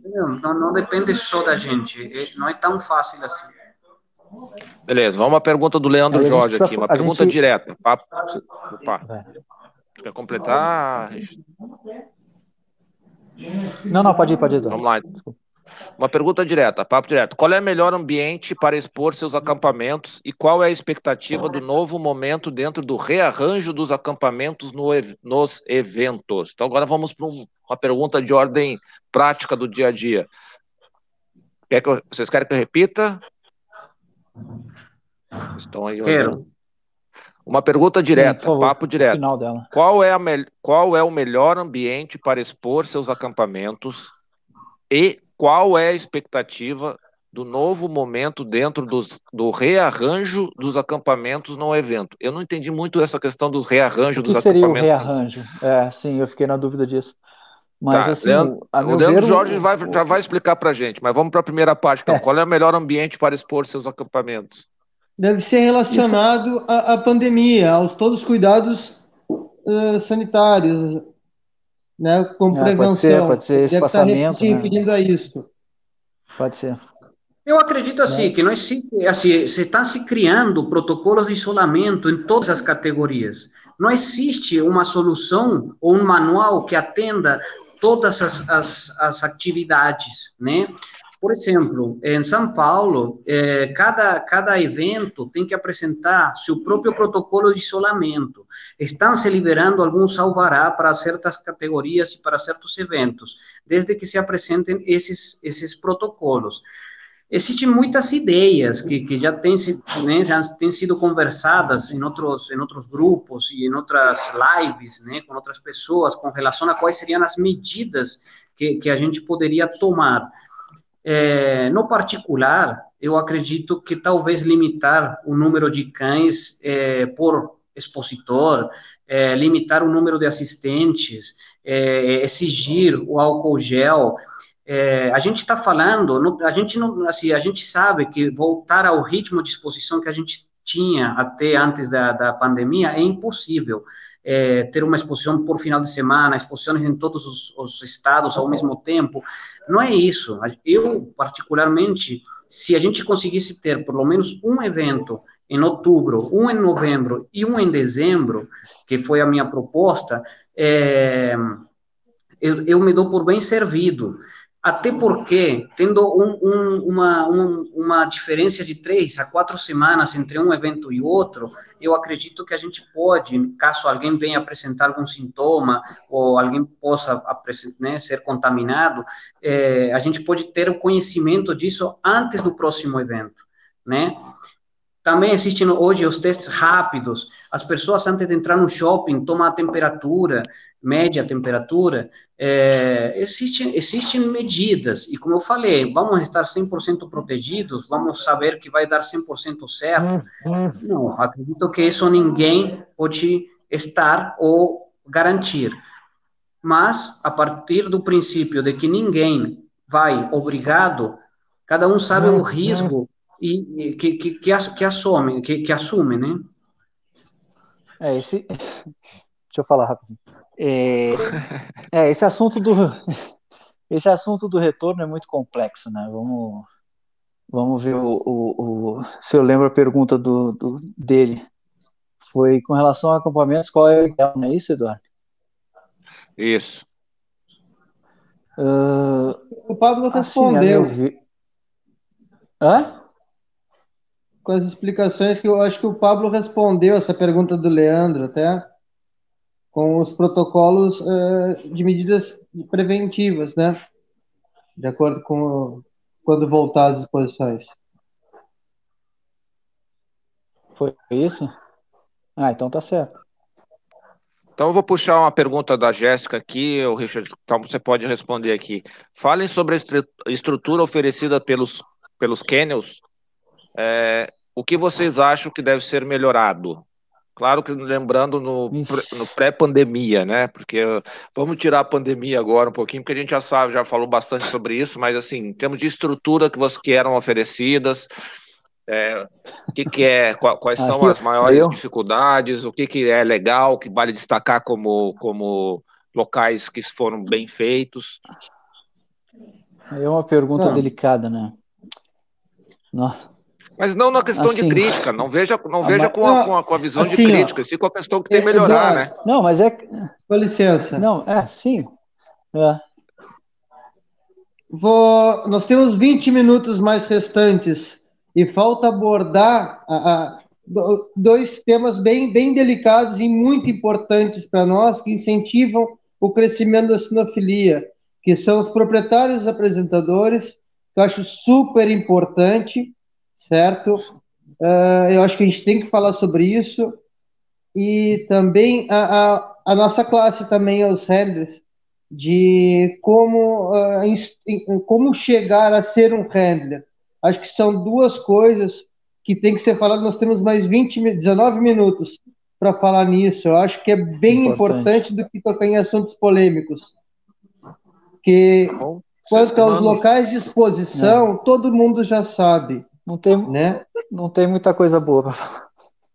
Não, aqui no sul nós temos coisa boa para falar. Acho que é bem importante. Não, vou falar muitos um, são bons, mas uma, uma coisa rapidinha com relação a, a isso. Eu tive uma experiência, trabalhei, morei no México e é, durante mais de um ano participei de exposições, né, diretamente todos os finais de semana. É uma sinofilia que eu que eu gosto muito, que eu acredito que a gente poderia trazer muita coisa que é feito lá para ser adaptado aqui, que funciona e que, bom, na minha visão é muito bom. E lá existia o ranking, vamos dizer assim, existia uma competição de qual era o clube que organizava a melhor exposição. E eram colocados nesses, em, vamos dizer, no sitting, que eram eh, evaluados tanto por os handlers quanto por os expositores, criador, qualquer pessoa que estivesse presente na exposição podia fazer sua avaliação de, da exposição. E os pontos que, que se tocava era banheiros, pistas, tamanho de pista, iluminação de pista, premiação, horário, é, organização. Então, assim, era uma série, era uma lista de, de, de alguns itens que as pessoas evaluavam. O clube que tinha a melhor, evalua, a melhor avaliação, a melhor classificação, no outro ano, a Federação Canófila Mexicana, ou menos, no caso, ela patrocinava o evento desse clube. Com isso, o clube tinha 100% de arrecadação naquele evento, né? Assim, como eu falo mais uma vez, são incentivos a as pessoas fazerem as coisas direito, a, a, a se esforçar um pouco mais e a brindar um ambiente mais familiar é, para, para as pessoas que querem participar de exposição. Perfeito. Perfeito. Perfeito. É, muito bem, sem polemizar nada. é, tá ouvindo, né? Depois no privado responde. Vamos lá. Eu vou buscar então a pergunta aqui do da, o, o comentário da, da Manuela Rossi. Sem público algum, infelizmente, nem o criador, apenas os handlers, owners, handlers e assistente e os cães, além dos árbitros do staff e staff do clube. Tá, isso aqui tem a ver com a com a pandemia, né? Vamos, vamos deixar o assunto da pandemia para trás. É... Aqui, ó, pergunta do Kawiki Almeida. Gosto de pensar na possibilidade de estarmos sempre, sempre criadores novos. A sinofilia não pode estagnar. Como o handler pode contribuir? Então, eu não sei se esse é um gancho para falar daquilo que o Tuta já comentou. Já deu spoiler. então vai lá, Tuta. Como incentivar os criadores? Bom, incentiva os criadores. Eu acho que o criador Geralmente, olha, tem dois tipos de iniciantes. O iniciante que já sabe tudo, certo? Que daí não adianta nada, ele já vem com um conceito pronto para ti, e o iniciante querendo aprender e a, tentando entender o mundo da sinofilia. Este tu tem alguma margem de, de possi alguma possibilidade que, que ele entre na sinofilia e fique certo? Você não pode criar ilusões, certo? É uma coisa gradativa. O novo criador, ele não pode, eu acho que ele tem que primeiro ter um objetivo, não o objetivo de ganhar a exposição, o objetivo de trabalhar geneticamente para que este produto de sua criação dê alegria para ele nas exposições. Isso sim, certo? Acho que isso daí o handler pode incentivar e colocar ele mais a, a situação, uh, uma, uma situação mais fácil e um caminho que o criador tome, não chegar ganhando numa, na sinofilia, e sim construir a sua criação para que o produto, o seu produto se dê, dê satisfação, certo? E também incentivá-lo. Acho que a capacitação, esse tempo de pandemia que nós estamos em, em casa, está capacitando muito novos criadores, está tendo uma grande valia para criadores. É, dia sim, dia não, tem uma live com algum médico veterinário, com algum criador, que não necessariamente é seja da tua raça, porém ele tem uma, uma algo para te passar, algo de experiência. O criador que chega na sinofilia, ele tem que buscar conhecimento, ele tem que buscar, é algo primordial, conhecer a sua raça, o padrão da sua raça. Algo que eu falo, falo bastante que saber o padrão é muito fácil, ler o padrão é fácil de decorar identificar os pontos do padrão racial é complicado. Isso daí demora tempo para poder ver o cão e identificar os pontos. E isso o criador tem que ter a paciência para aprender, né? E eu acho que esse criador que chega com esse pensamento para ter um caminho mais devagar ele permanece na sinofilia. O criador, o proprietário que chega na sinofilia com o objetivo de vencer, dois anos. Dura dois anos, máximo. Perfeito. É, eu vou puxar aqui a pergunta do Irã Andréia. Quero ser handler. Como iniciar?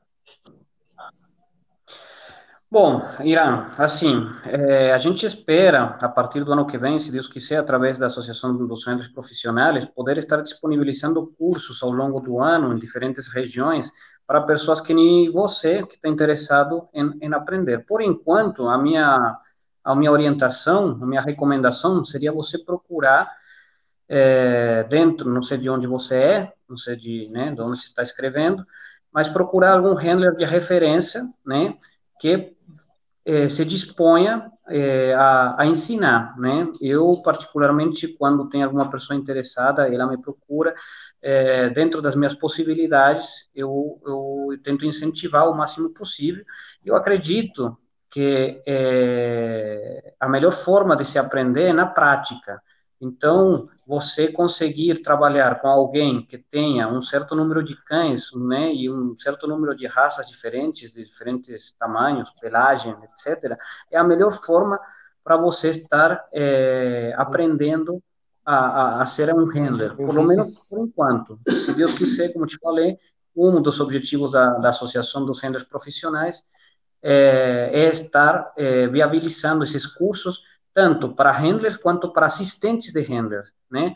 Porque muitas vezes a gente também, como handler, tem a dificuldade de achar uma pessoa qualificada para nos assistir nos eventos, né?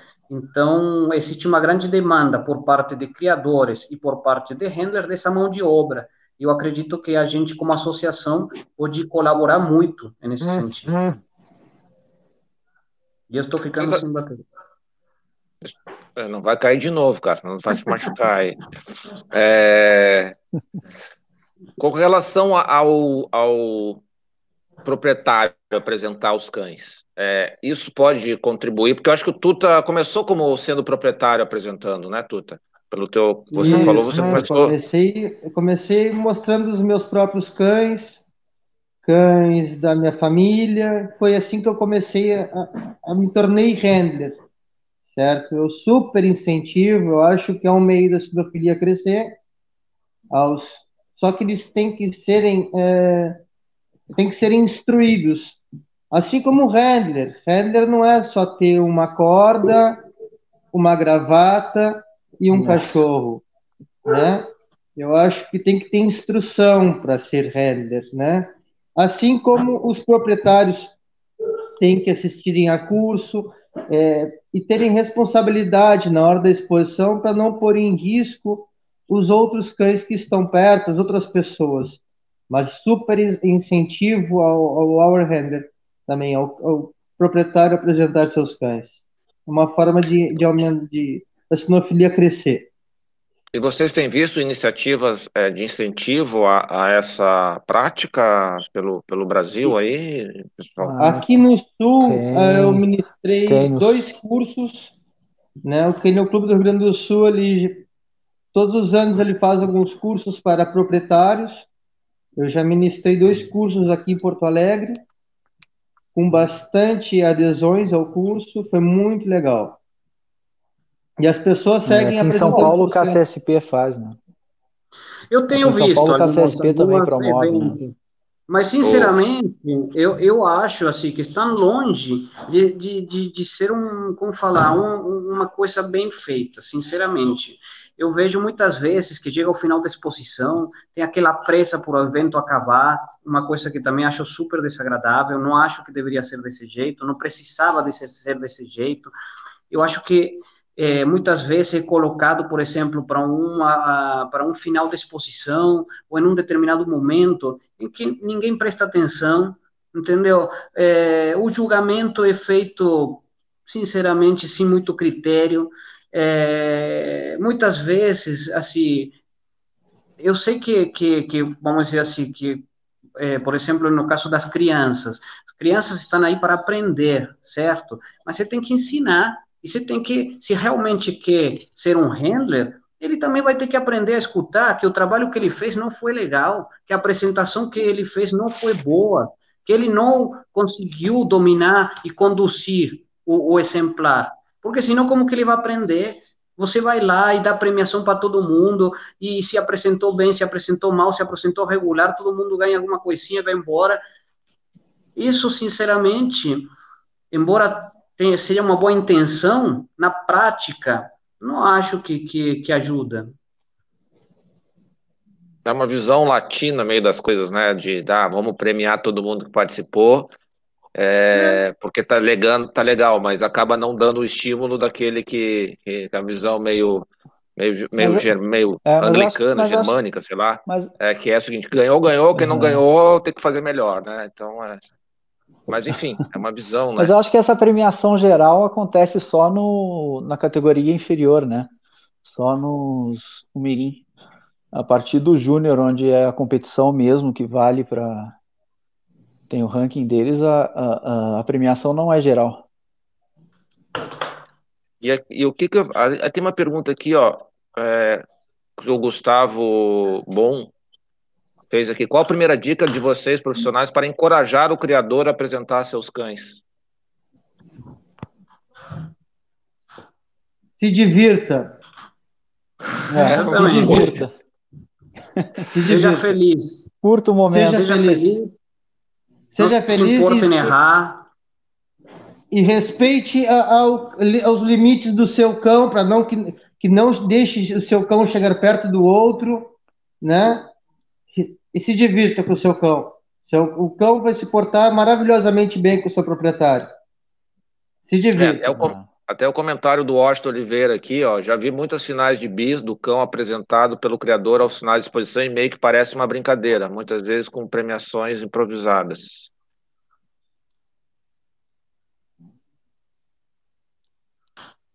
É, mas vamos... ter, é, pessoal, tem, bastante pergunta aqui. Eu, eu, acho que não, não sei se a gente vai conseguir responder todas, tá? Se, se não conseguirmos aí, aí vocês podem entrar em contato aí com, com o pessoal que eles respondem para vocês. Mas deveria ser Bom. levado bastante a sério essa categoria. Deveria. Deveria ser levado é. bastante a sério. Nós não podemos esquecer desta categoria, nós podemos incluir pessoas como Luiz Fernando Ribas, Adolfo Helena Spector, Patrícia Alcina, muito, Ramon, Ramon Podestá, Geraldo Palucci. Geraldo Palucci, nós não podemos esquecer dessa categoria que tem muita gente muito gabaritada e tem que ser levada muito a sério essa categoria. E que cada um concordo, desses concordo tem que ser levado muito a sério. O Marcos aqui, o Marcos Corrêa dos Santos pergunta também mais ou menos nessa mesma linha, o que vocês acham de uma exposição de julgamento de handler mirim ser julgado por um handler profissional, por ser um profissional que domina o talento e conhece a técnica de apresentar cães? Bom, na verdade, na maioria dos países que eu conheci esse, esse julgamento, o julgamento é feito justamente por um handler, não por um juiz. Né? Porque o que está sendo julgado não é o exemplar em si, e sim a destreza do condutor, né? É, então, muitas vezes, essa função era, era delegada para um handler que estivesse no evento e que se colocasse à disposição de julgar essa categoria. Perfeito. Super concordo, hein? O handler julgar o handler júnior. Nos é, Estados é. Unidos, da inclusive. Forma, da mesma forma que eu acredito que tem muitos criadores embora nós tenhamos, não, não, não, não sejam juízes, estão muito mais qualificados para julgar uma especializada do que alguns outros juízes que não por julgar mal, ou por, como dizer, não por criticar, é. senão por o fato de não ser criador daquela raça, vai acabar, às vezes, cometendo algumas falhas, é, que um criador não deixaria talvez é. passar. E dessa forma é, a gente conseguiria trazer para o meio sinófilo um monte de criadores que têm muito conhecimento sobre aquelas raças que eles criam, é, e, por exemplo, uma especializada passaria a ter muito mais, na minha visão, muito mais valor, né, por ser julgada por um criador, do que muitas vezes, Sim, às vezes, por, por, por, ser ter um nome de especializada, mas na prática ser julgada por um, por um juiz que, por exemplo, sei lá, está é, julgando uma especializada de Doberman e o cara é criador de Chihuahua, entendeu? É, é não eu não vejo muito sentido em você fazer uma especializada sem ter realmente um juiz especializado, né? Sim. Bom, acho que eu falei um pouco de outras coisas, mas acho que era bom falar isso.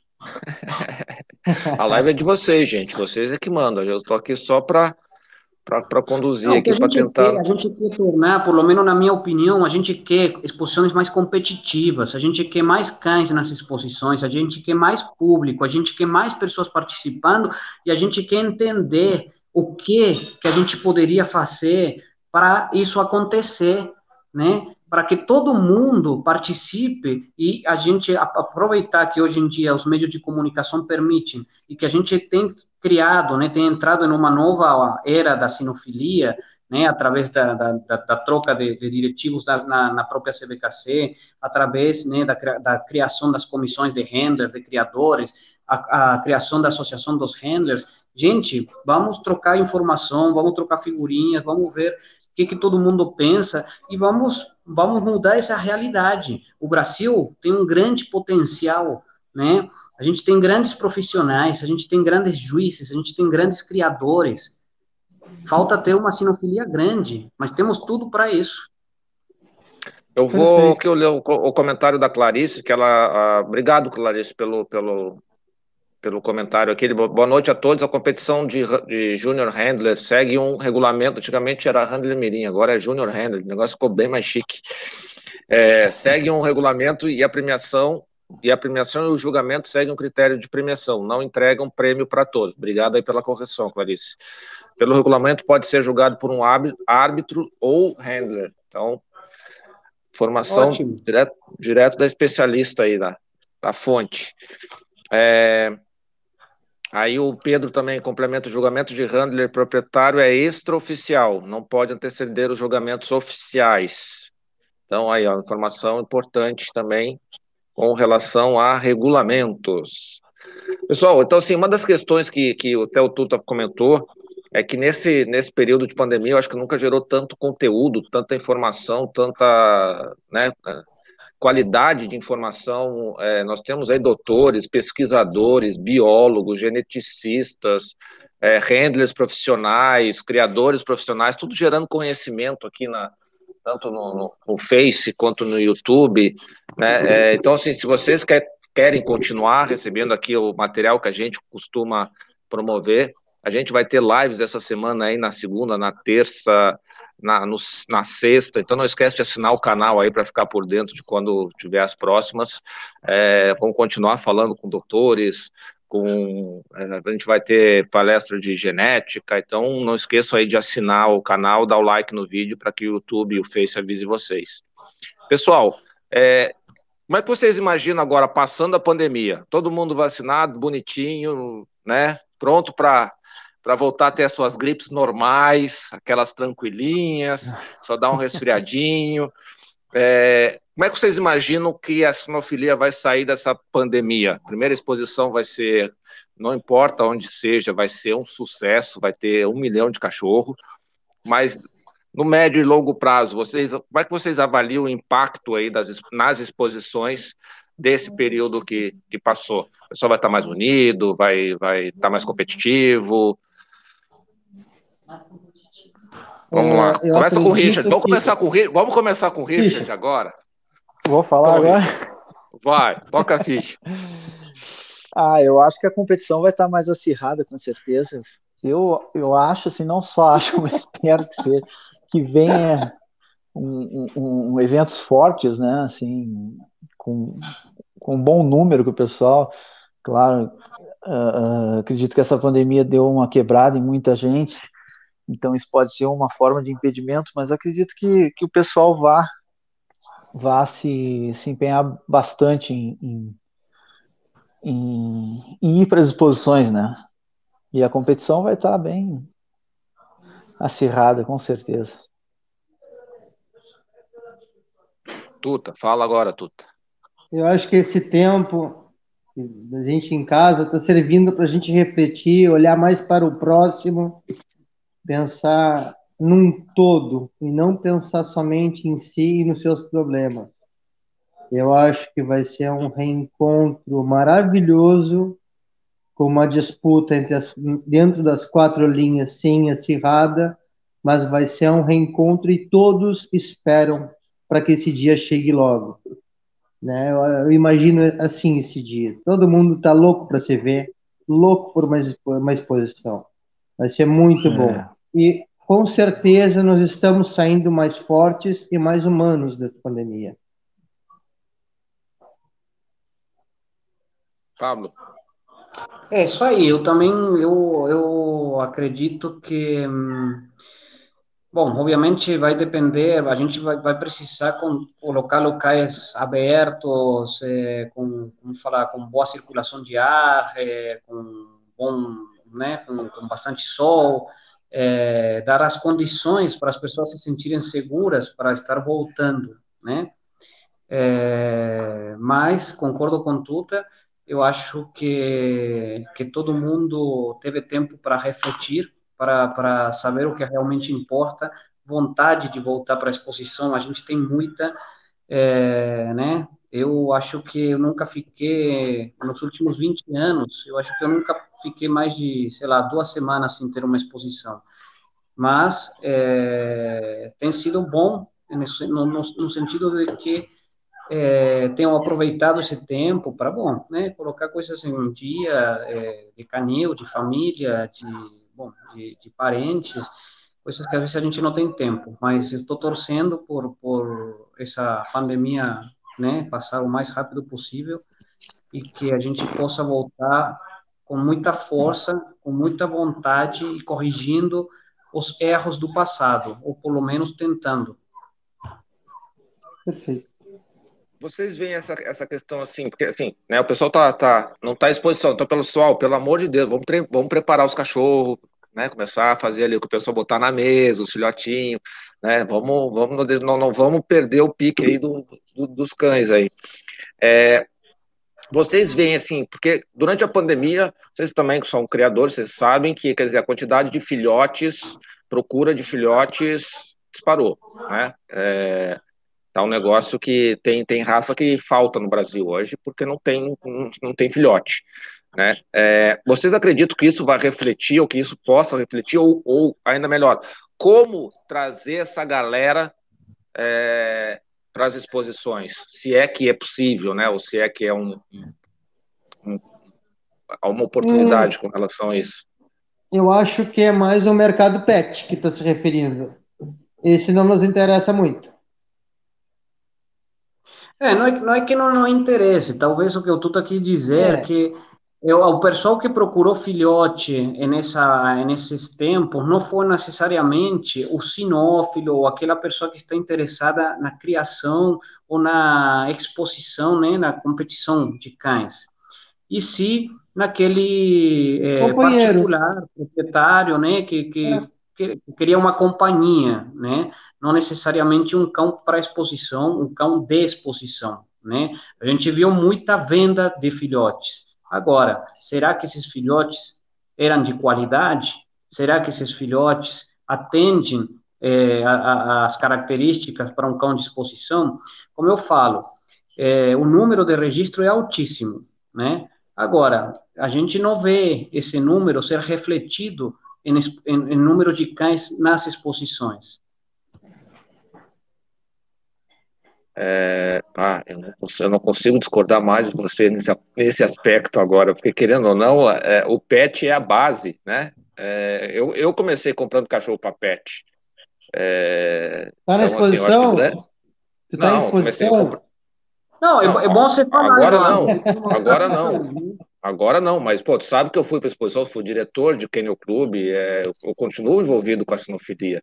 Né? Aí eu, assim, se a gente for ver a quantidade de criadores que começou comprando um petzinho, né? É, e às vezes botando o petzinho em exposição, é, eu vejo eu vejo como uma enorme nunca a base cresceu tanto porque o pet a minha visão que eu vejo da, da, da, da melhora da pandemia é que os pet shops foram ficaram fechados e aí o cara foi foi encontrar o pessoal no, no na, na internet, é. os criadores, é, contato é, com o um amigo do amigo e tal. E os criadores de, de o criador, os criadores clientes de vocês também estão vendendo que nem pãozinho quente. Né? Se não estiver vendendo, fale com a gente aqui que a gente resolve, tá? É, é, mas eles também estão vendendo bem. Quer dizer, eu acho que a venda de por criadores na fonte ela cresceu bastante. E isso eu vejo, pelo menos eu vejo como um enorme uhum. potencial de base, né? Quer dizer, de topo de funil lá para vocês, quer dizer, aumentou a base, então dá para uhum. filtrar. Obviamente que nem todo o, o, cachorro vendido agora vai ser um cachorro de exposição, óbvio que não. Mas, quer dizer, é, é a oportunidade de trazer essas pessoas, de incentivar essas pessoas, de repente, de vamos lá conhecer a exposição, porque eu comprei um cachorrinho de raça agora, vamos ver. Claro que a exposição não chegou ainda, mas no momento que ela chegar, né, é, dá para fazer, imagino eu, é, mas eu não sou especialista na área, são vocês. Mas eu imagino que é uma oportunidade de, de médio prazo para vocês riquíssima, né? Só tem que, que captar essa galera aí, não sei. Só, só comentário aqui de pitaqueiro. É, eu acho que entraria aquela, aquilo que o Pablo falou, né, do, do voucher. Pablo, acho que caiu de, de novo. Para filhote. Eu acho que seria um incentivo para o novo proprietário levar para a exposição, conhecer, às vezes até se interessar, se o cachorro dele não for legal, buscar um cachorro melhor, né? Não, é, é exatamente, né? Então, eu, eu não sei, eu vejo sempre como oportunidade, eu gosto de ver as coisas como oportunidade. Eu acho que é uma oportunidade para vocês, absurda ah, agora. Sim, Falar com os criadores, eu quero saber para que vocês venderam para de repente convidar na próxima exposição. Eles... Porque às vezes o filhote é. já não vai ser mais filhote, né, Richard? Porque, pô, sei lá quando é que vai sim, botar a exposição. Sim, Sim, sim. Eduardo, o, isso, pro, o problema falta... é o problema não é quem está comprando, o problema é quem está tirando cria, que não está criando, está tirando cria. Esse problema, quem né, compra, me tá interessa falar com quem né? compra, mas não me interessa falar com quem cria, porque esse não é criador, é tirador de cria, é, é, é cachorreiro. Sim. E aqui é sinofilia, é. cachorreiro não interessa. Entendeu? Isso sempre teve também, né, Tuta? Isso sempre teve é que agora os criadores, os criadores, os criadores, estão é, tirando ninhadas é, e estão vendendo bem. Antigamente eles tinham dificuldade, alguns, né, não todos, obviamente, alguns tinham uma enorme dificuldade. E essa dificuldade, ela, ela meio que. Só, só que na nossa base, só para vocês terem uma ideia, a gente normalmente trabalha com 900 clientes, 900 filhotes mês. A gente agora está com 400. E até semana passada estava 300, mas, então nasceram filhotes agora. Mas é esse, então, Aí, e são criadores de, raciocínio... de boa qualidade, né? Uhum. Pode falar. Mas seguindo a linha de raciocínio do Tuta, assim, aumentou o mercado, eu até entendo o que ele estava falando.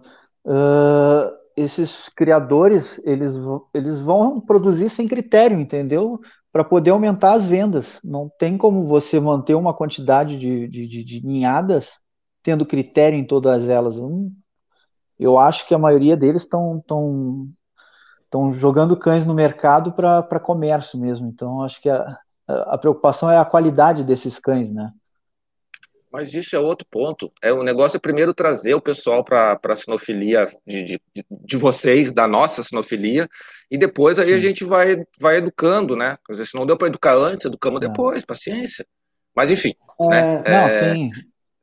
Eu acho que o, o, e é Pablo tá, E é importantíssima essa, essa educação um, um, anterior, né? Assim, eu acho que as, o, o, o, as pessoas tinham que ser mais mais é, não é mais informadas, mas elas, tinham que se preocupar mais em se informar, né, sobre a, os cães que estão procurando. Eu, eu, por exemplo, aqui, eu, eu sou criador de bulldog francês, mas eu tenho uma criação pequena, eu faço uma, uma ninhada por ano só, eu não tenho mais que isso, é uma por ano, estudo bastante antes de tirar essa ninhada, uh, e quando a pessoa me procura para comprar um filhote, eu insisto que ela pesquise, não, eu, não, eu, eu mostro o meu filhote tudo, mas eu insisto que ela pesquise com outros criadores se é o tipo de cachorro que ele quer, uh, pesquise sobre a raça, se é essa raça mesmo que ele quer, se é essa raça que, que, que vai fazer afinidade com a família dele ou com ele, entendeu?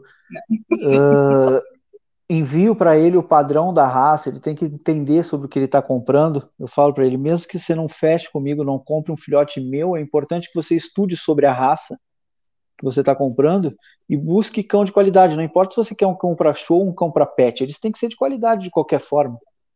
Entendeu? Claro. O criador ele tem a obrigação que... de buscar a qualidade do cão no geral. Eu acho que é assim, Eduardo. Vamos partir do princípio a pessoa que quer um animal, ela tem que pensar, ela tem que pensar que vai ter durante esse animal durante 12 anos, 10 anos. Sim. Procure saber dessa raça, procure saber do padrão Sim. racial, procure os bons criadores. Isso nos interessa. Se Essa informe. pessoa nos interessa. Procure vários, entendeu? Né? Que a gente está tá tentando combater, a, a, a gente está tentando formar criadores do bem criadores com uma boa, um bom objetivo. E essa é a finalidade, entendeu? Então, não posso generalizar. Outra coisa que eu vou deixar bem clara: a conta do criador de expositor, a contabilidade ela não bate. Nunca. Ela dá sempre assim. Não. Essa tu esquece. Certo? É a pura verdade. Mas é, fun é fundamental falar que a pessoa que tiver interessada num filhote, Procure saber a raça que mais se enquadre ao, ao, ao mundo dela.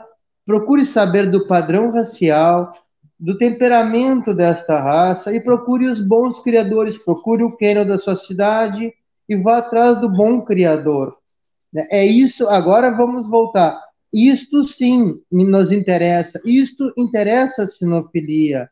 A sinofilia pro, precisa de gente nova precisa de gente interessada naquele animal, não no animal que vai ter ninhada.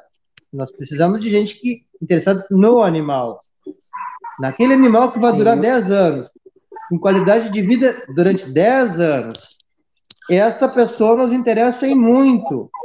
E estamos de portas abertas sempre para recebê-la. É, Essa para orientação para tudo e e, e, e, esses, e, e, as pessoas leigas, digamos assim, né, elas são carentes desse tipo de informação, né? Eles não têm noção de, de quão importante é você pesquisar um criador, pesquisar a raça certa para si, que você está comprando. Eles são muito carentes desse tipo de informação. É, é, chegou a dona do, do, pedaço aqui, então eu tenho que me ah. comportar aqui. É, obrigado, Georgia, por ter, ter aí Sei que você está corrida aí, obrigado aí por dar, dar um oi aqui para nós aqui. Eu não aguento ficar longe, né? é, tudo bom, Jorge? Tudo jóia, Richard, Tuta, o Pablito aí tudo caiu. Bem? Agradeço vocês terem aceito. E desculpa não, não poder participar hoje, está bem corrida aqui. É, falar o que vocês estavam falando, né? Eu estou até sem fone também, se estiver dando eco aí, Eduardo, não tem o que fazer. é, mas assim, criadores sérios, né? Eu tô aqui de molho com uma mãezinha minha, ficando com ela ali para ela ter os bebezinhos da melhor maneira possível. Já faz um, um tempinho. Então hoje a criadora me chamou e como a criadora vem em primeiro lugar, os cachorros têm preferência. Mas foi uma live é. muito boa, assisti o tempo inteiro aqui. Oi, Manu. Eu estou morrendo de frio aqui fora. Assisti o tempo inteiro aqui. É, fico muito contente de vocês terem aceito e que três pessoas, né, três handlers tão profissionais e tão sérios no que fazem aí, representando a nossa sinofilia. Eu acho que, assim, perdi de fazer uma live maravilhosa, mas Eduardo aí calçou os meus sapatos da melhor maneira possível. Parabéns, Edu. E pessoal que está assistindo, muito obrigada. Desculpa mais uma vez não poder estar tá aqui. Tá de cara lavada, né? Que hoje eu tô de, de criadora, né? eu não tô, não tô toda, toda produzida, mas o importante é isso. Richard, você não ficou tão envergonhado quanto você falou que você ia ficar. Depois você soltou, então muito bem. o Tuta também, a gente conversou, esse, né, conversamos ontem, hoje. Então vocês estão de parabéns e continuem esse trabalho maravilhoso. É, o trabalho que nós, criadores do bem, fazemos é para vocês, porque vocês merecem, e ninguém melhor do que vocês para cuidar dos nossos bebês. E aguardem, porque já que né, vocês estão aí querendo filhote para exposição, fala comigo que eu mando um monte para vocês aí. Oh. Estamos fazendo seleção, fazendo seleção séria aqui. Mas, gente, brigadão. Eu vou voltar para a maternidade, lá vou subir, que ela já já está no finalmente. Agradeço todos, fiquem com Deus. Edu, é com você.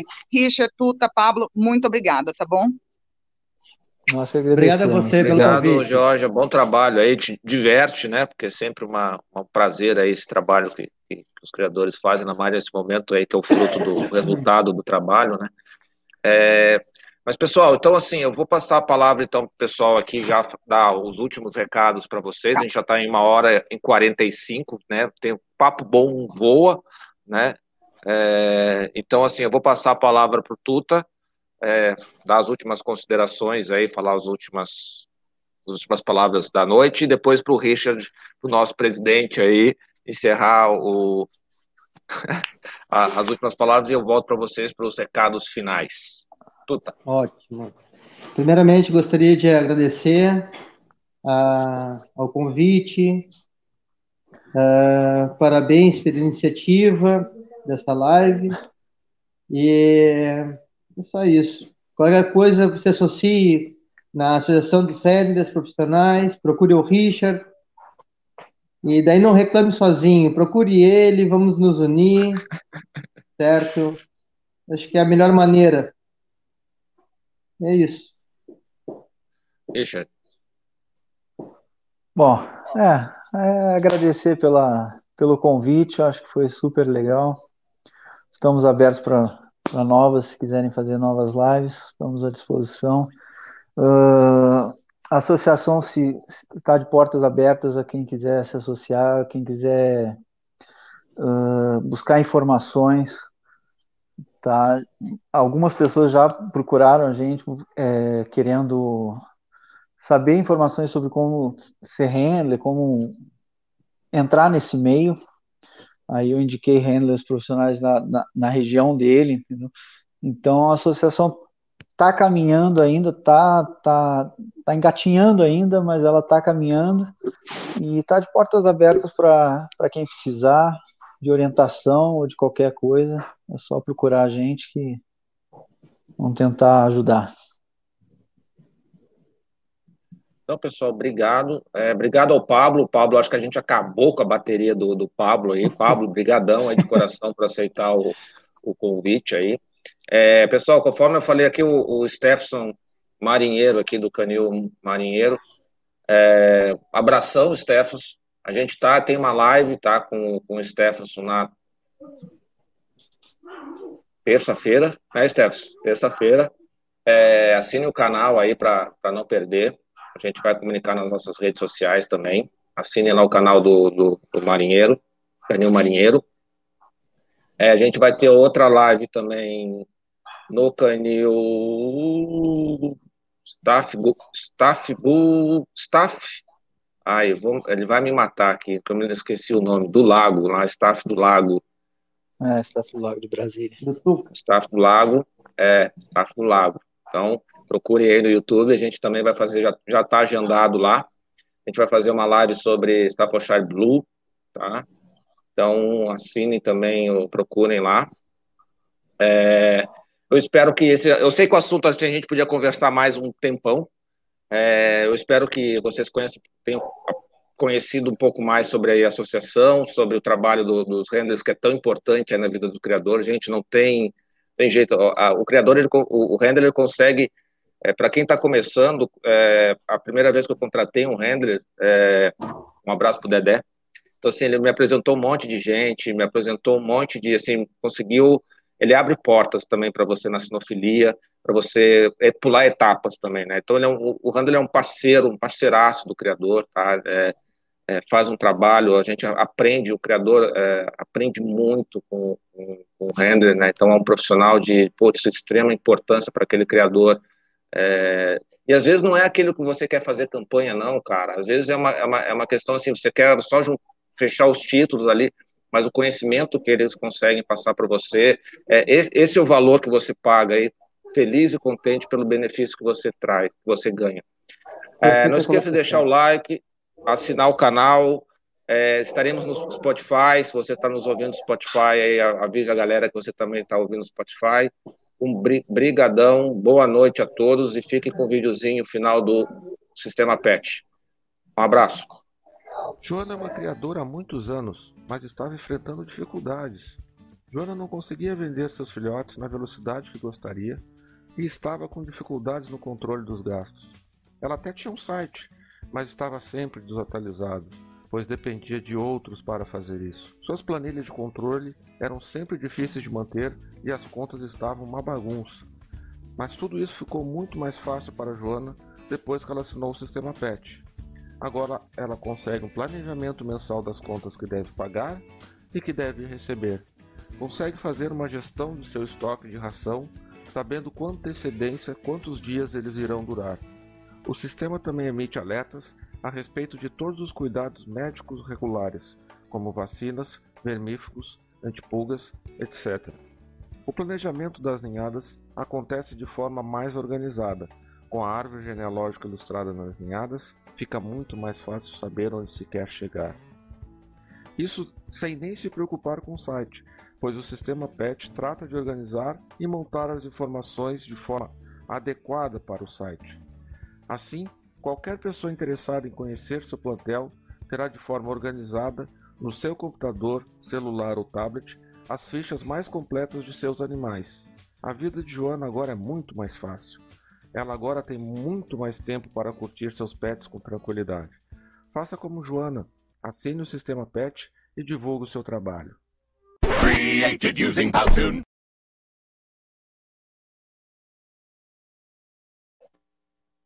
Oi, Richard, tá ouvindo?